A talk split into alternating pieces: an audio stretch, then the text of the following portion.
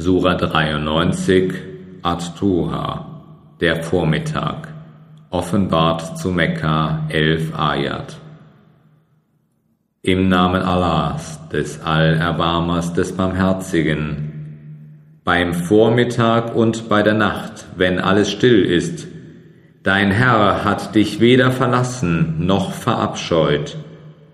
Wahrlich, das Jenseits ist besser für dich als das Diesseits, und wahrlich, dein Herr wird dir geben und du wirst wohl zufrieden sein.